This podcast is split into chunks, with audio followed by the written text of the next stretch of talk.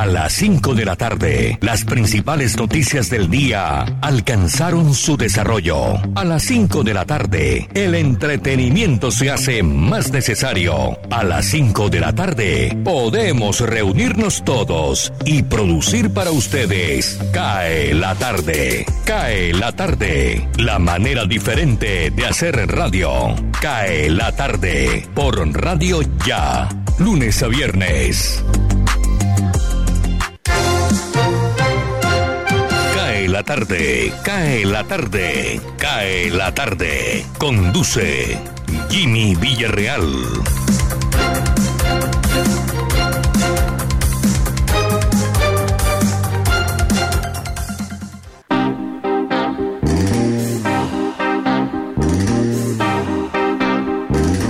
Muy buenas tardes, saludo cordial, ¿cómo están ustedes? Esperamos que bien, nosotros dispuestos a acompañarlos a partir de este momento.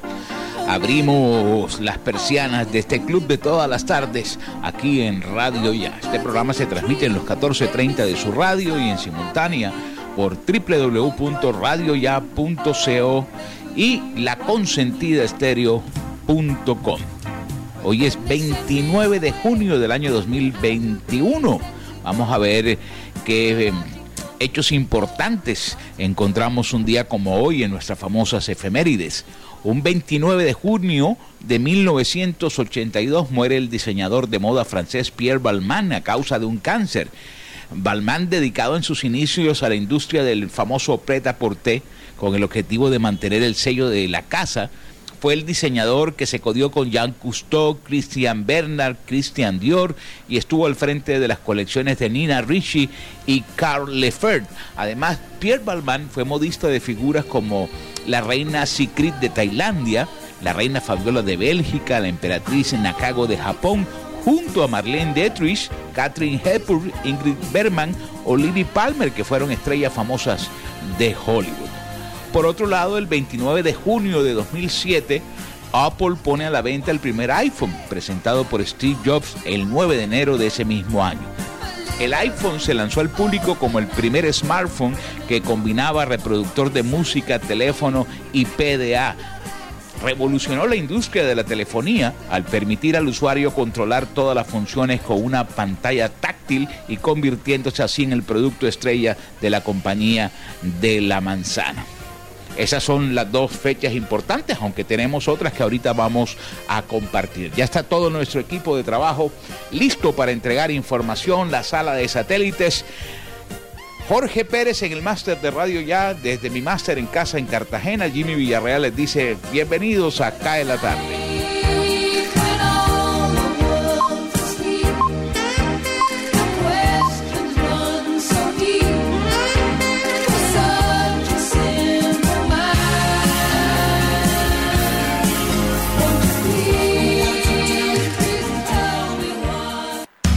La tarde, Radio Blada, para regresar a casa.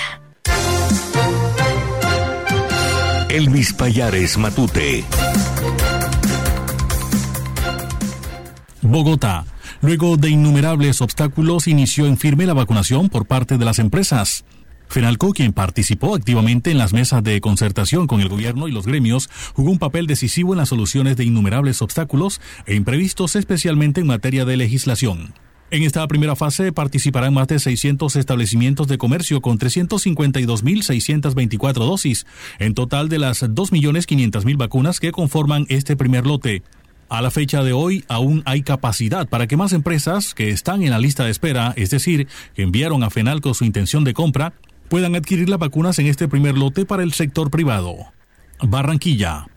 La policía en el Atlántico adelanta una ofensiva contra los expendios de estupefacientes en el marco del Plan 100 Días Territorios Libres de Droga. Esta vez, personal adscrito a la Seccional de Investigación Criminal SIJIN, bajo la coordinación de la Fiscalía 39 local contra el microtráfico, capturaron a cinco personas permitiendo la desarticulación del grupo delincuencial Los Palmarinos por los delitos de concierto para delinquir y tráfico, fabricación o porte de estupefacientes. Las capturas se materializaron en los barrios La Primavera y Alfonso López del municipio de Palmar de Varela, Atlántico. Luego de seis meses de investigación, se logra la ejecución de seis allanamientos que permitieron la captura de cuatro personas por orden judicial y una captura en flagrancia.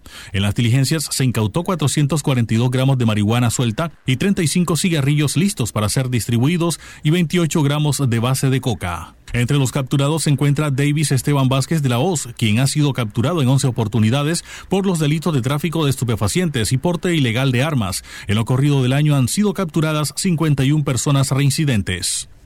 Medellín. Fernando Ruiz Gómez, ministro de Salud y Protección Social, participó del lanzamiento de la empresa Baxtera del grupo Sura, que le apuesta a la creación de vacunas en el país. Durante su intervención, el ministro destacó que esta idea surge de las necesidades que se tiene como país en materia de producción de vacunas y recordó que esas capacidades se perdieron en 2011, momento en el que quizá se confió en que siempre habría disponibilidad de vacunas en el mundo ante cualquier enfermedad. Ruiz Gómez señaló que el país, con su nivel de desarrollo, probablemente podría tener la capacidad de producir. Ustedes no se imaginan el predicamento que hemos pasado para llegar a tener hoy 74 millones de vacunas adquiridas, manifestó el ministro. Asimismo, destacó que el país cerrará junio con al menos 18 millones de dosis aplicadas, mientras que la meta para septiembre es tener 35 millones de ciudadanos con al menos una dosis y reiteró que para el Plan Nacional de Vacunación contra el COVID-19 se han invertido 4,4 billones de pesos, de los cuales 3,7 han sido para la adquisición de vacunas. Atención, onda tropical generará fuertes vientos en el Caribe colombiano.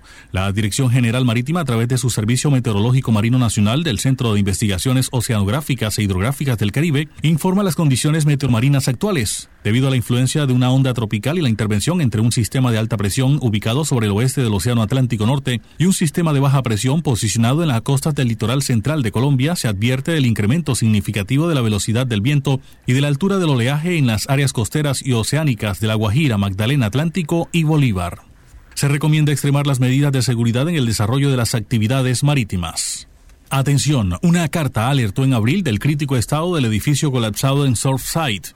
El edificio que se derrumbó cerca de Miami, provocando la muerte de muchos de sus habitantes, sufrían un deterioro que se aceleraba. Alertó en abril el presidente de su asamblea de copropietarios en una carta que varios medios estadounidenses dieron a conocer en el día de hoy. Era necesario invertir unos 15 millones de dólares en obras para ajustar a la normativa el edificio que se desplomó en medio de una nube de polvo el día jueves en la ciudad de Surfside, según una estimación del condominio.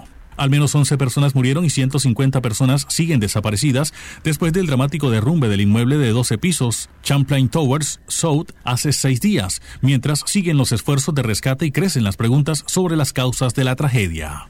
Cae la tarde, cae la tarde, cae la tarde. La voz de América, noticias del mundo.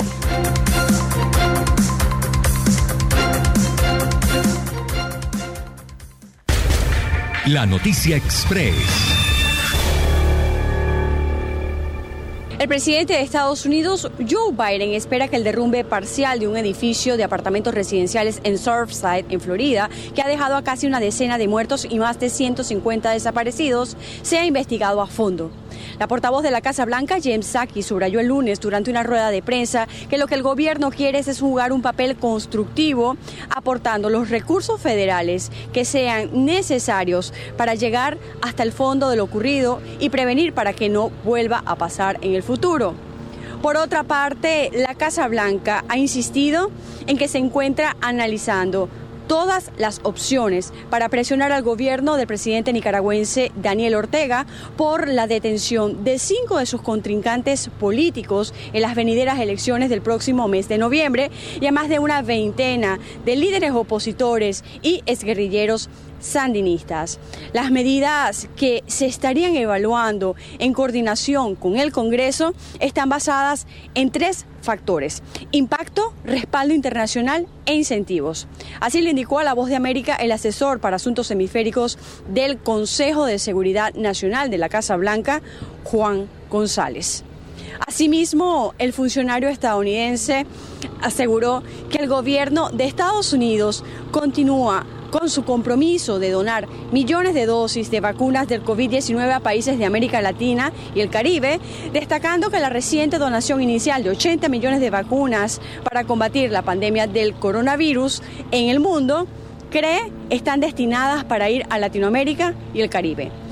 Por otro lado, este lunes el presidente Joe Biden sostuvo una conversación con el presidente de Colombia, Iván Duque, tras la cual se conoció de la donación de 2.5 millones de dosis de la vacuna de Johnson y Johnson a esa nación latinoamericana. Desde Washington, Sofía Pisani, Voz de América. Cae la tarde. Radio Tranquila.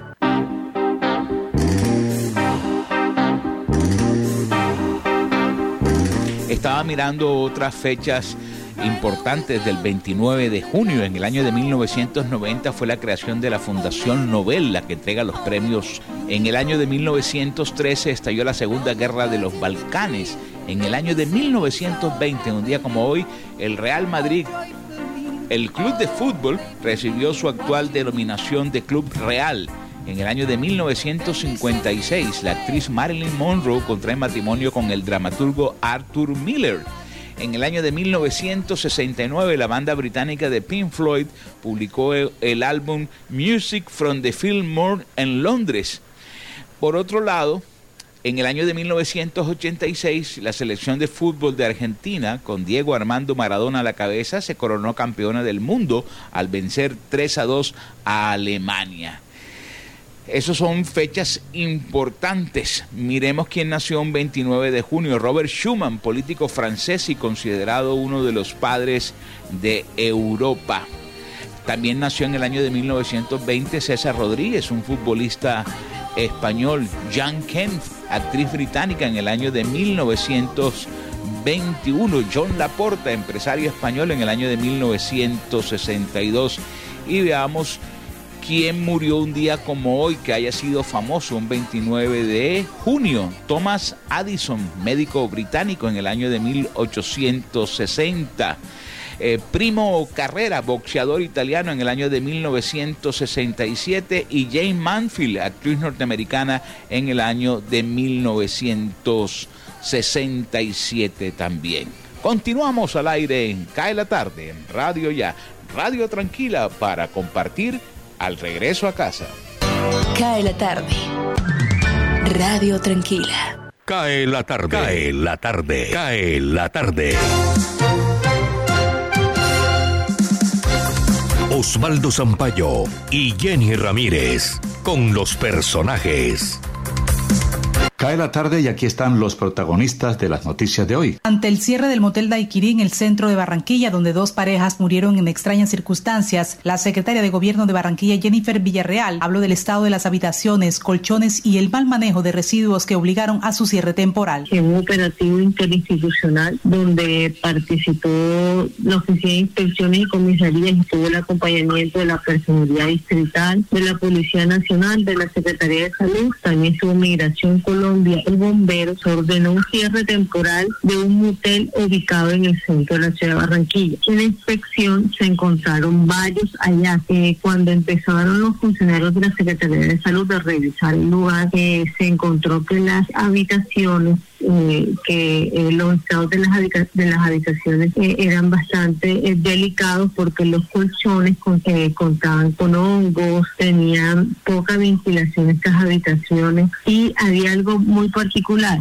que había un en todo en todo el establecimiento de comercio había eh, deficiencia en todo el tema de seguridad y higiene. Eh, es importante tener en cuenta que estos operativos lo estamos haciendo de, de, manera preventiva y cuando encontramos este tipo de situaciones procedemos inmediatamente al cierre del mismo. Muchas gracias a Jennifer Villarreal, la secretaria de Gobierno del Distrito de Barranquilla. Manifestantes que se movilizaban en Barranquilla derribaron la centenaria estatua de mármol de Cristóbal Colón que tanto se vandalizó y si es recuperable. Le preguntamos a la secretaria de Cultura, María Teresa Fernández. Osvaldo, ayer lo que se hizo fue recuperar lo que quedó de la estatua. Recordemos que prácticamente fue descabezada. Se limpió la zona, eh, lo que quedó de la estatua se llevó a un lugar seguro y en el día de hoy empezaremos a hacer algunas evaluaciones sobre el tema y a consultar con expertos, ya que, eh, pues como todo el mundo sabe, eh, esta es una estatua que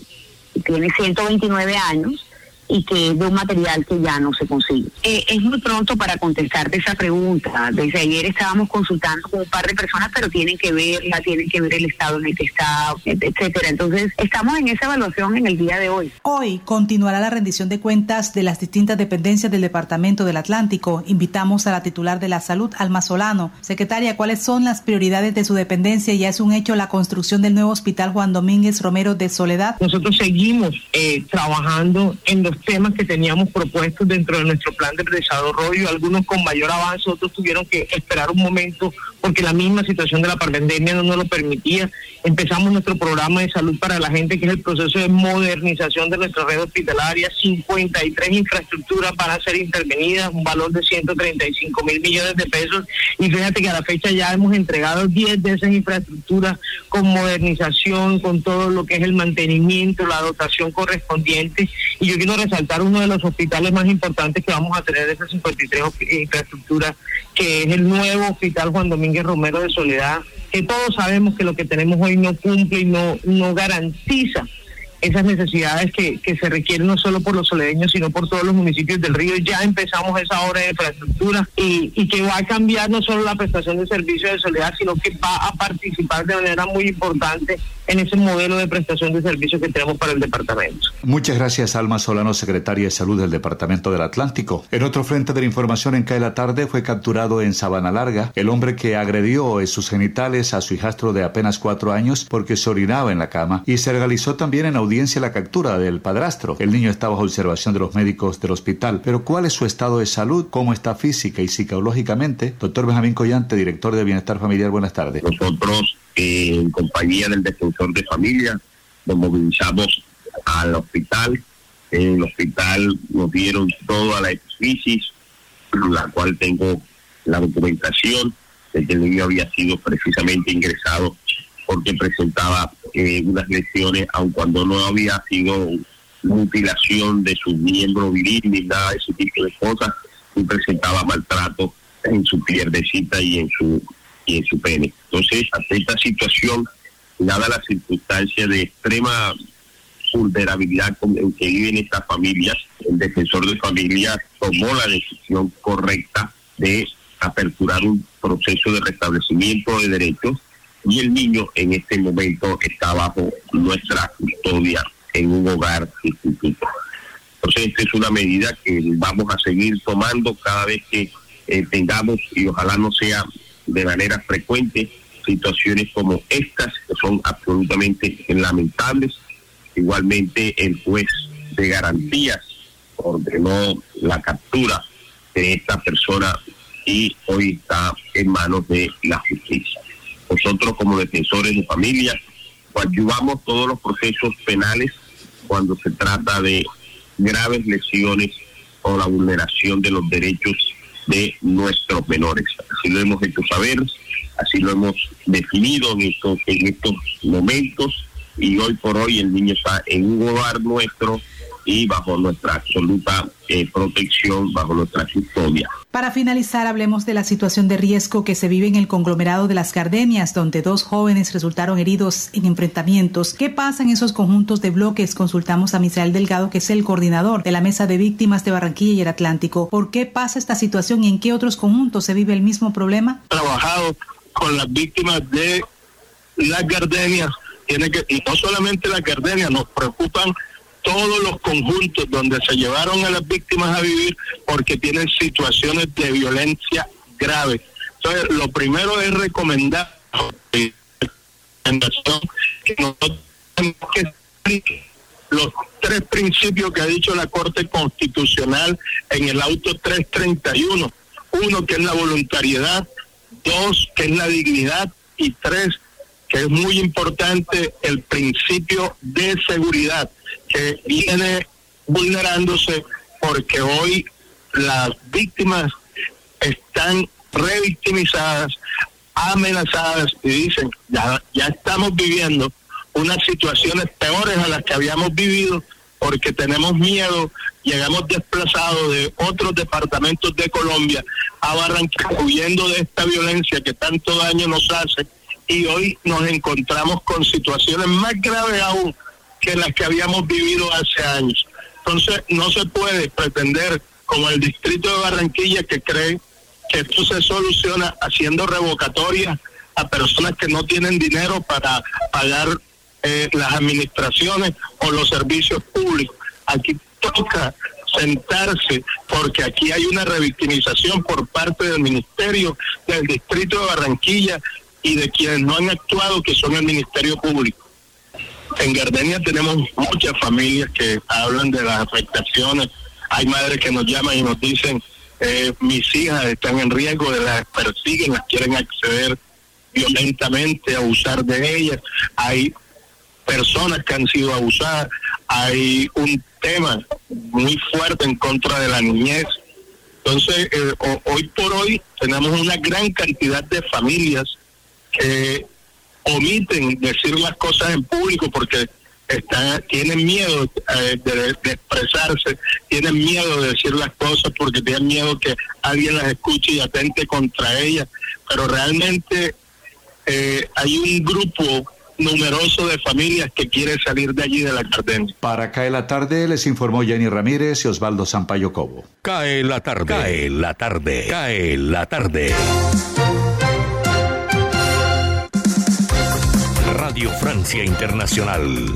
Noticias del Mundo.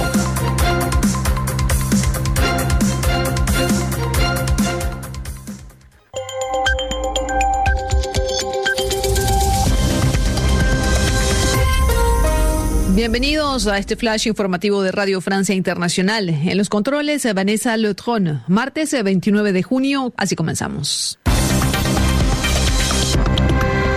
Andreina Flores.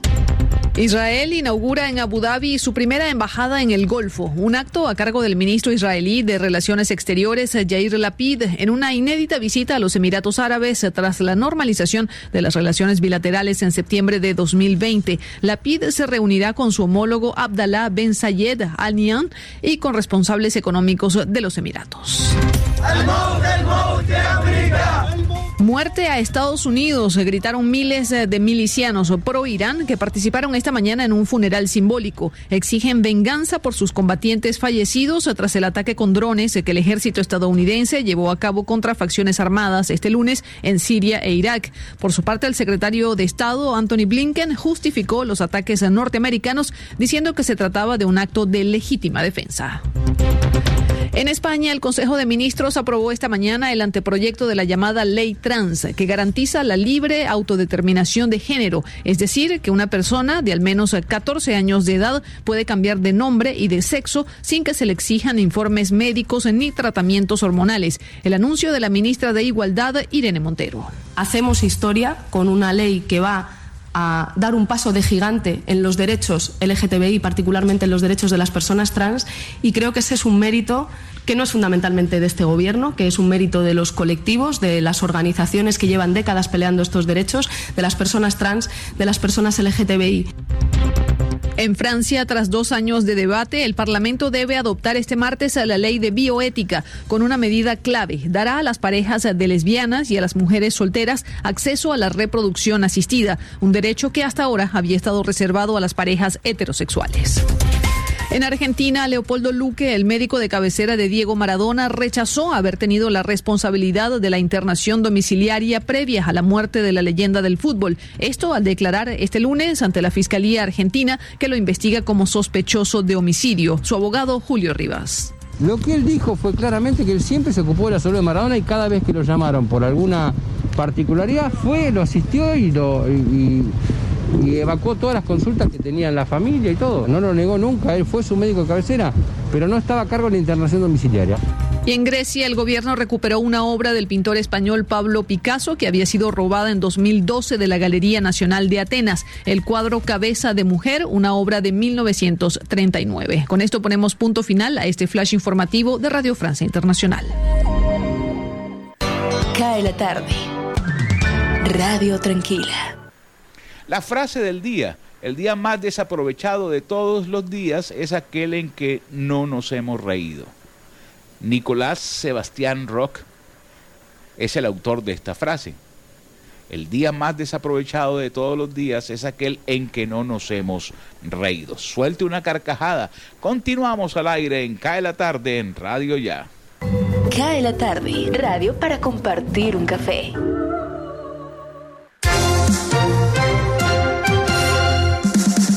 Cae la tarde, cae la tarde, cae la tarde. Señal internacional, Deutsche Welle, desde Alemania.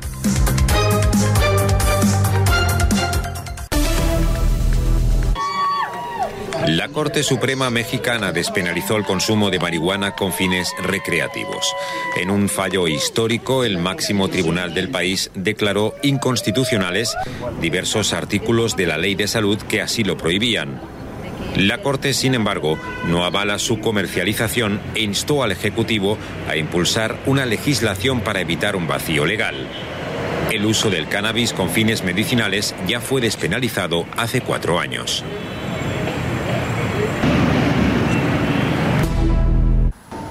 La economía china podría crecer un 8,5% este año, así lo apuntan las previsiones del Banco Mundial que sitúa las exportaciones como el principal motor de la economía del gigante asiático. Según el informe publicado por el organismo, el consumo interno tomará el relevo de la industria a medio plazo.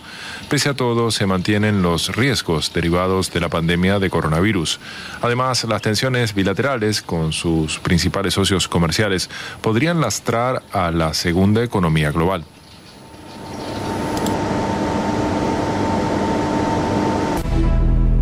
Las lluvias torrenciales de las últimas horas en el sur y oeste de Alemania provocaron graves inundaciones en algunas áreas. En los estados federados de Baviera y Hesse, algunas poblaciones se vieron completamente cubiertas por las aguas. Se produjeron decenas de accidentes de tráfico y los servicios de emergencias tuvieron que intervenir para bombear el agua en bajos de edificios y garajes.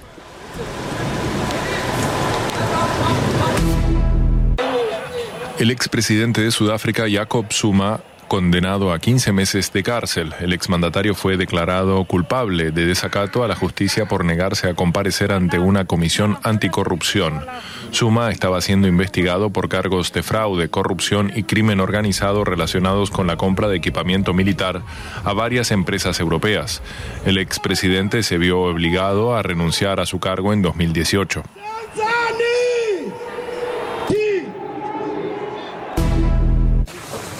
Este martes se completan los octavos de final de la Eurocopa de Fútbol. En Londres, Inglaterra y Alemania se enfrentarán en uno de los duelos más esperados de la competición. El conjunto inglés jugará arropado por cerca de 40.000 aficionados en el estadio de Wembley, mientras que apenas habrá hinchas alemanes por las dificultades para desplazarse debido a las restricciones por la pandemia. El partido entre Suecia y Ucrania cerrará la ronda de octavos.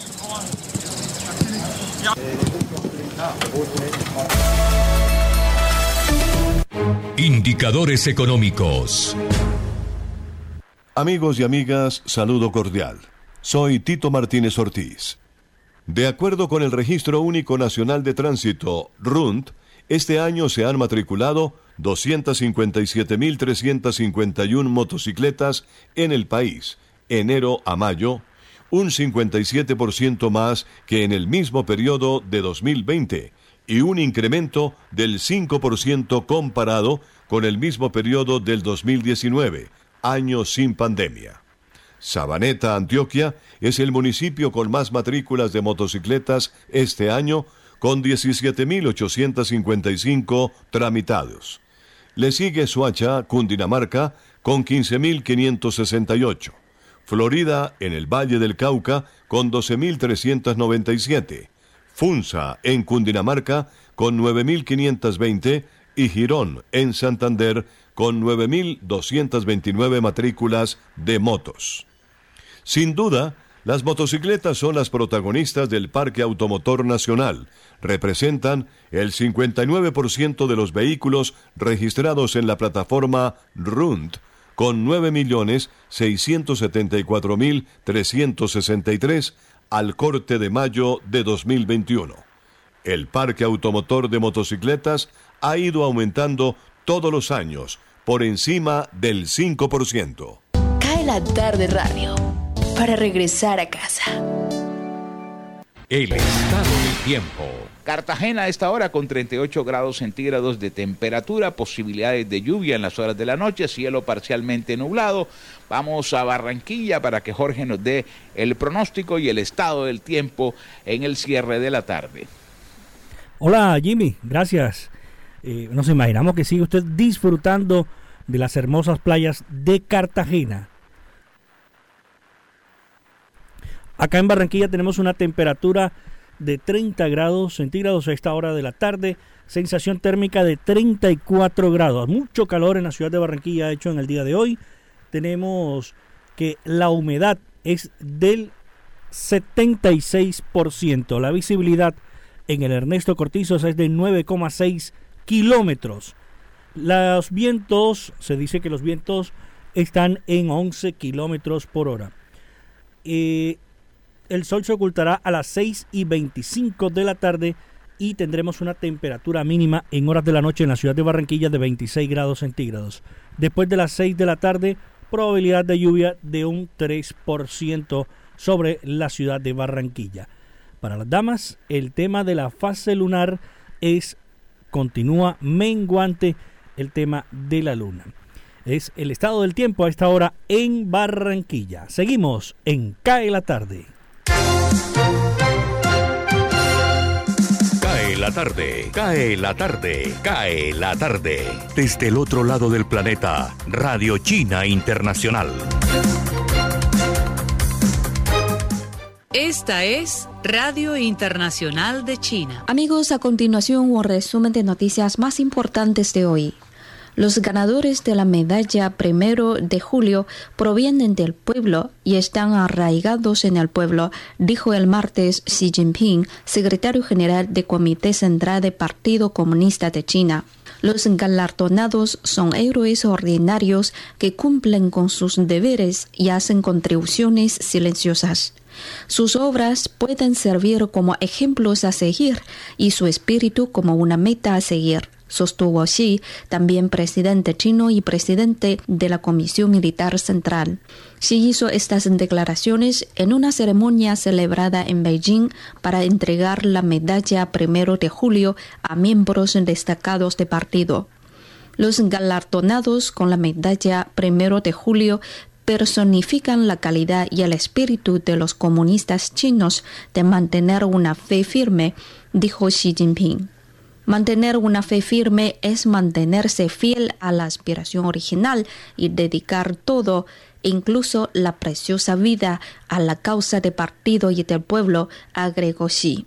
Los ganadores de la medalla primero de julio también encarnan el espíritu de lucha y dedicación de los comunistas chinos, que toman como una misión para toda la vida la dedicación al partido y al país, así como el cumplimiento de sus deberes, dijo el mandatario chino.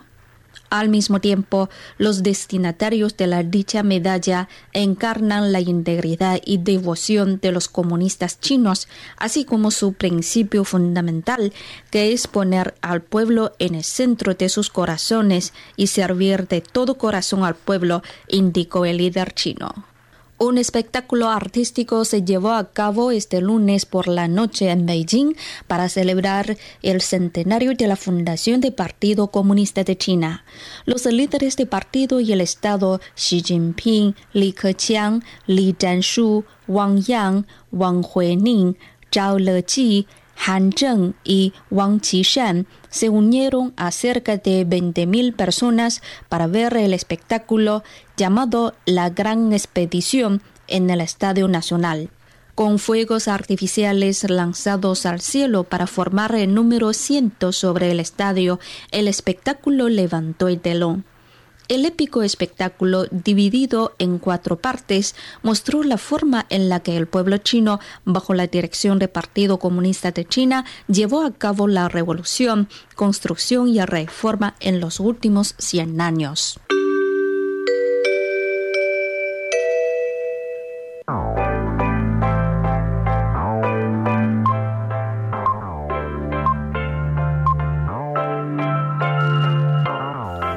Hacemos una pausa, nos tomamos una tacita de café, un break para partir el programa en dos y ya regresamos en Cae la tarde.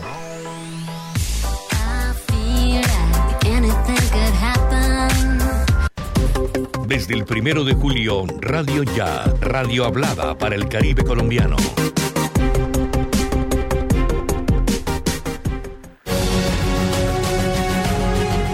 www.radioya.com es la radio digital de tu generación.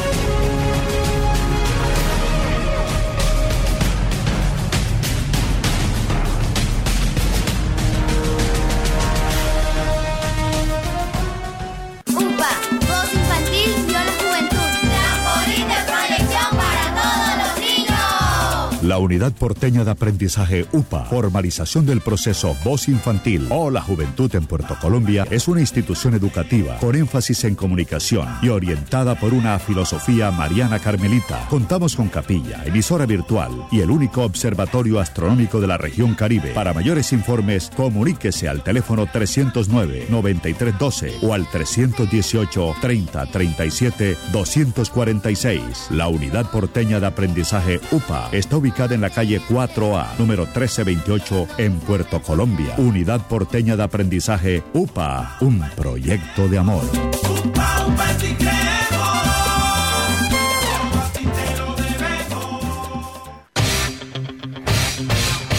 15 de julio 2021, 36 años de noticias ya, experiencia y vigencia, el periodismo en buenas manos.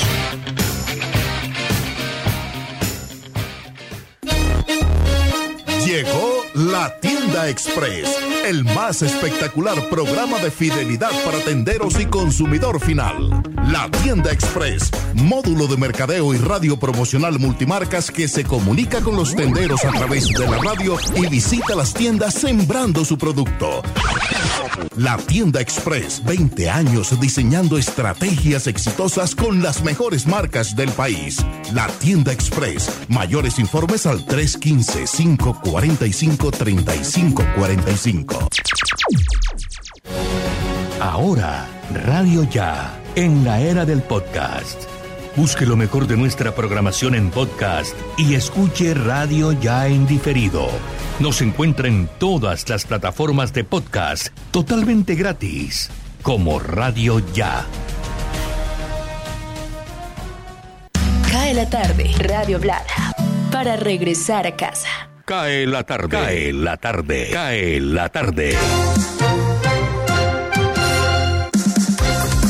Gustavo Álvarez Gardiazabal, la crónica del día.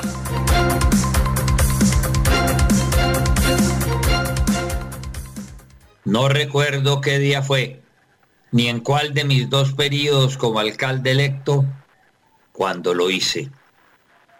Las fotos que guardo enmarcadas y colgadas de la pared de mis metederos me muestran tan feliz como he querido estar ahora de viejo, recordando momentos satisfactorios o rumiando olvidos que todavía siguen estorbando para impedirme lograr plenamente ese estado. Seguramente me subí al elefante para recorrer las principales calles de Tuluá, convencido que con mi atrevimiento bastaba. Si he sido capaz de coger culebras en las manos y obviar su mordedura, solamente hablándoles de que no las voy a matar, sino a ponerlas a salvo de la manía judeocristiana de asesinarlas, montarme en un elefante no me era difícil. Quizás le hablé como hago con mis orquídeas o mis gansos. Nunca he estado en la India ni en ningún país donde los elefantes sean comunes. En Tuluá no había quien me enseñara a montar en semejante paquidermo, como si estuvo mi padre para enseñarme a montar en caballo y mi compañero de pupitre, Johnny Sutton, para que me enseñara a hacerlo en bicicleta. Pero cuando el dueño del circo Gasca fue a visitarme al despacho de la alcaldía para decirme que los tulueños no querían ir al circo y no les alcanzaba lo que recibían para alimentar los animales, le propuse que yo le ayudaba a que mis gobernados supieran que el circo estaba en la ciudad y que los elefantes eran la gran atracción. Que me dejara montar en uno de sus elefantes y que los demás paquidermos siguieran detrás de mí en caravana para que recorriéramos las principales calles de la ciudad, anunciando que rebajaba a la mitad de las entradas. Que si no funcionaba, yo le recogería entre mis miles de seguidores tulueños los alimentos para mantener sus animales bien nutridos por unos días mientras levantaba el circo. El espectáculo fue tan impresionante como sorpresivo. La noticia pasó de boca en boca. La gente corría a la calle Sarmiento y al Parque Boyacá y al Parque Bolívar, donde suponían que el alcalde pasaría obligatoriamente montado en elefante. Fue una manifestación vibrante. Los del circo no lo creían y les quedaron faltando volantes para invitar a las funciones. Se pudieron estar una semana más con llenos completos.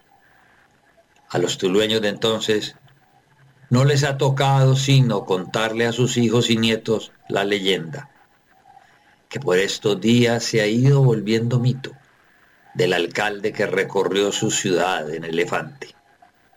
Una de las fotos que cuelga aquí en mi estudio, desde donde escribo y transmito todos los días, me la regaló Eugenio Guzmán Victoria, quien trabajaba entonces en el Banco Ganadero y salió a tomarla desde la puerta.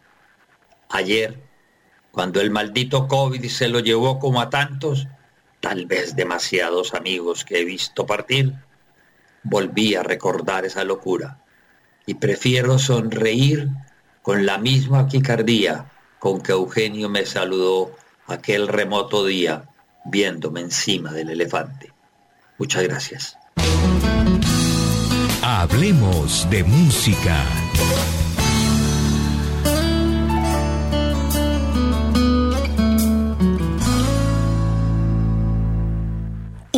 Un 29 de junio del año de 1984, Bruce Springsteen graba el video de su canción Dancing in the Dark mientras estaba en un concierto en St. Paul, Minnesota.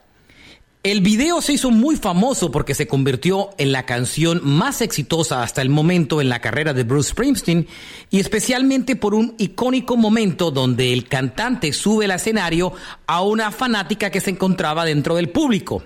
Esa pequeña actriz que tan solo tenía 19 años era Carney Cox, que tiempo después se convirtió en la superestrella de la serie de televisión Friends.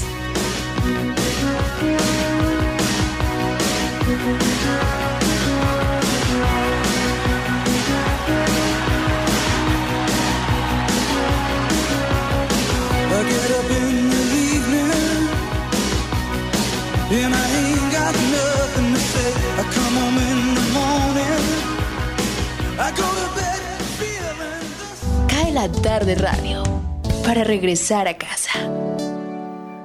Deportes.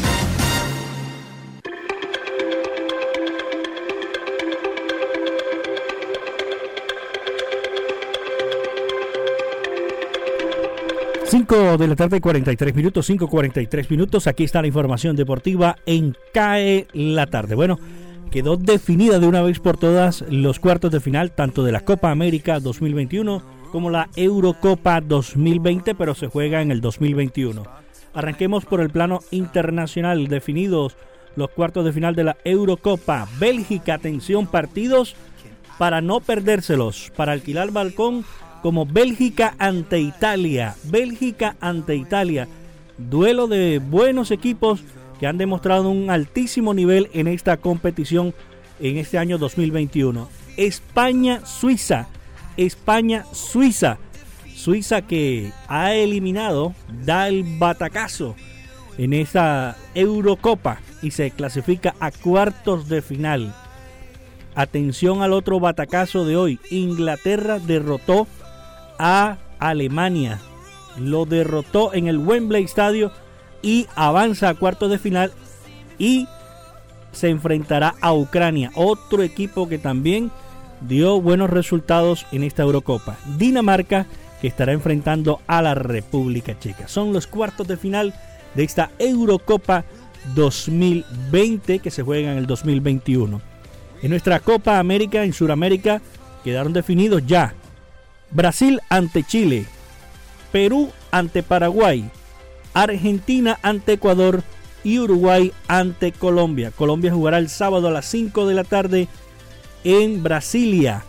Así que toda la energía positiva para nuestra selección colombiana de fútbol para que sigamos avanzando y mejoremos la presentación que tuvimos en esta fase de grupos que para mí, para mi concepto, Jorge Pérez, fue mala. Fue mala esa presentación de la selección Colombia en la fase de grupos. Atención en el tema local, eh, se dice que se han le han ofrecido a Junior de Barranquilla los jugadores Iván Angulo y Sneider Mena, ambos que serían del gusto de las directivas tiburonas. Y eh, están buscándole un préstamo al chico Rubén Manjarres para que se foguee en otro equipo, ya sea de la B o de la A del fútbol profesional colombiano, para que vaya tomando un poco más de experiencia, más partidos, más minutos en el fútbol colombiano y de así poder repatriarlo ya más maduro. Dice también las fuentes que estaría casi confirmada la llegada de Alex Mejía, Alexander Mejía a Junior de Barranquilla. Dicen que la oferta que le está haciendo Junior es mucho mejor que la que le hicieron en Atlético Nacional. Esperemos que en estos próximos días se debe confirmar. Hay muchos jugadores que no se han hecho las presentaciones oficiales de jugadores, salvo de Atlético Nacional que ya arregló a Jason Guzmán. Y los demás equipos están esperando porque hay muchos jugadores que mañana 30 de junio terminan contrato con los equipos y quedan listos para que el primero de julio sean presentados en sus nuevos equipos. Ya muchos tienen avanzado, se dice que ya Junior tiene listo a el lateral Walmer Pacheco. Esperemos, esperemos de que se den estos buenos refuerzos para el equipo Junior de Barranquilla. Pasan los deportes, pasan los deportes en CAE la tarde.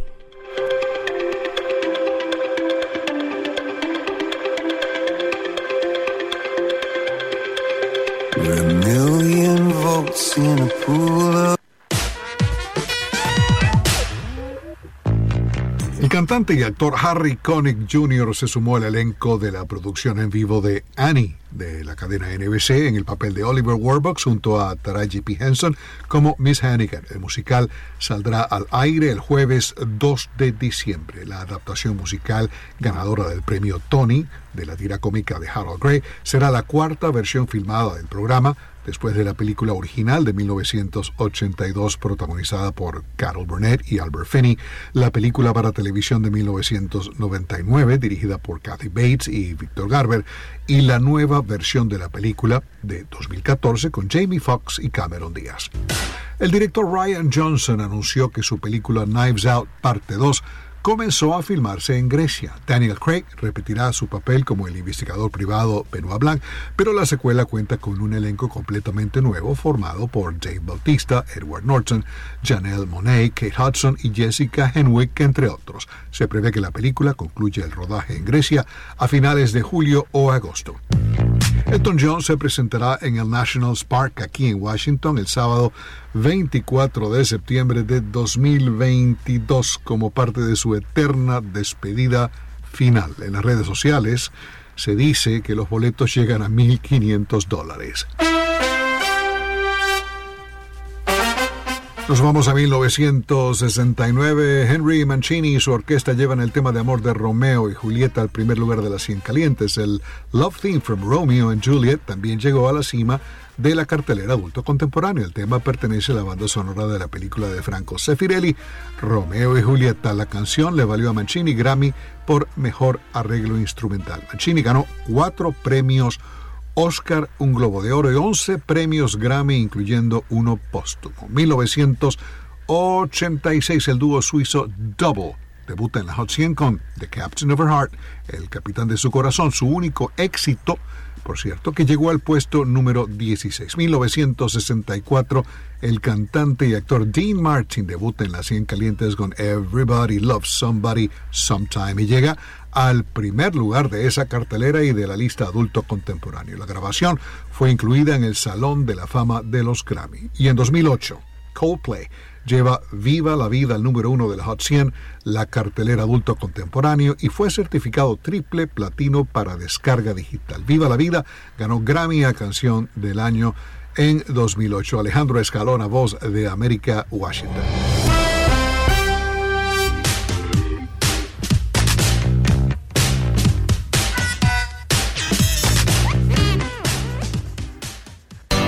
Cae la tarde. Radio Tranquila.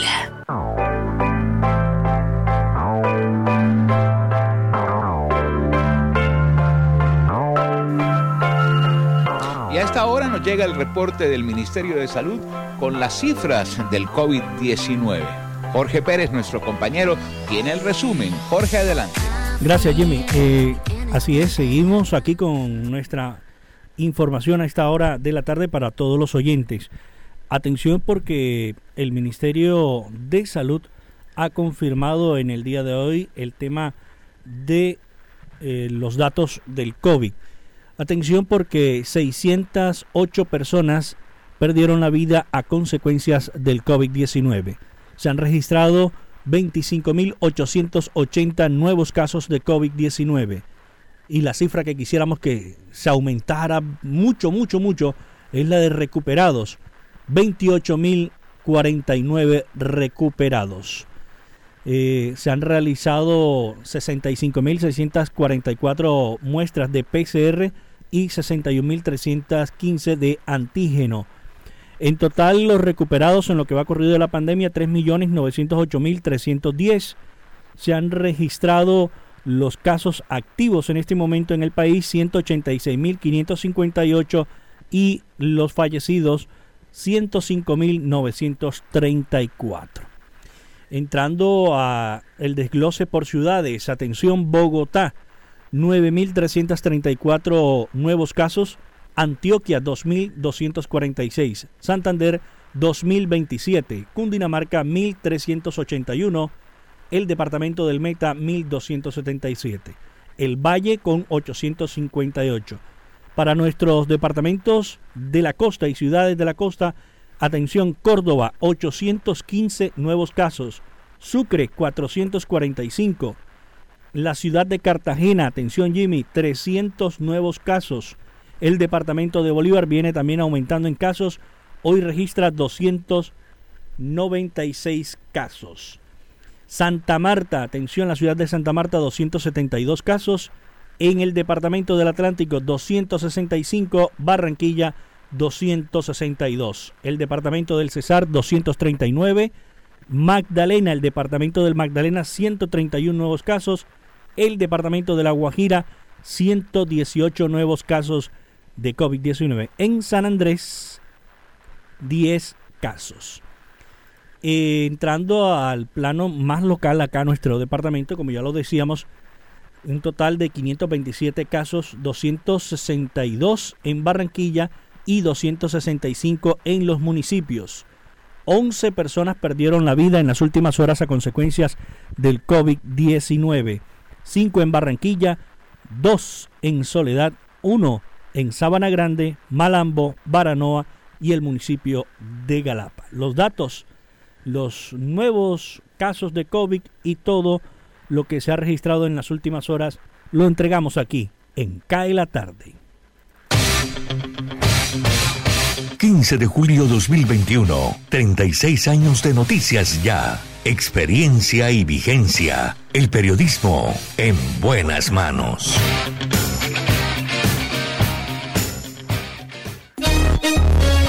Llegó la tienda express, el más espectacular programa de fidelidad para tenderos y consumidor final. La tienda express, módulo de mercadeo y radio promocional multimarcas que se comunica con los tenderos a través de la radio y visita las tiendas sembrando su producto.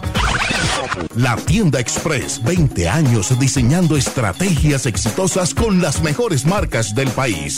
La tienda express, mayores informes al 315 545 3545. Deportes. ¿Qué tal amigos de Radio Ya? Desde los estudios de La Voz de América en Washington, les saluda Henry Llanos, invitándolos a escuchar Deportivo Internacional.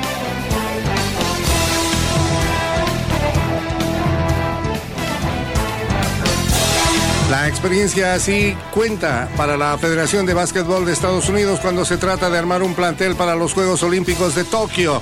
Los estadounidenses revelaron formalmente el lunes su plantel que será la tercera selección estadounidense varonil de básquetbol de mayor edad en la historia de los Juegos Olímpicos. La lista de 12 jugadores incluye a cinco elementos como Kevin Love, Kevin Durant, Drew Holiday, Damian Lillard y Draymond Green, mayores de 30 años. Además de esos cinco jugadores, Estados Unidos también cuenta con el compromiso de Bana de Bayo, Bradley Bill, Devin Booker, Jeremy Grant, Zach Levine, Chris Middleton y Jason Tatum para jugar con el seleccionado. Tales compromisos se dieron a conocer en semanas recientes. USA Basketball, que busca su cuarta medalla de oro olímpica consecutiva, prácticamente los oficializó el lunes con el anuncio. USA Basketball selecciona jugadores que representen a nuestro país en competencias internacionales con las habilidades de carácter, experiencia y deseo de ganar, dijo.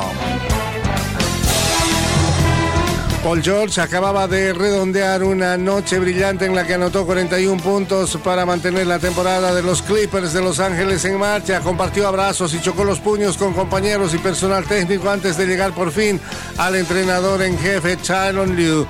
Hubo palabras de aliento, al parecer demasiado coloridas para la televisión. No puedo compartirlo, dijo George, que sonrió al recordar la conversación. Pitido y pitido lo otro. George batió su récord personal en playoffs. Jackson agregó 23 y los resistentes Clippers lograron evitar la eliminación en semifinales. Henry Llanos, Voz de América, Washington.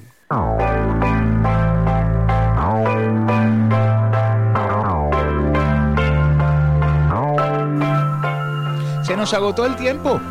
Es todo por hoy. Agradecer la sintonía de nuestros oyentes no solamente en la señal 1430, sino a través de nuestra página web www.radioya.co, en todas las aplicaciones como Tuning Radio y aquellos que repasan el programa y lo comparten en todas las plataformas de podcast. Jorge Pérez en el Máster, Jimmy Villarreal les dice mil gracias. Mañana esperamos hacerlo mucho mejor. Feliz noche.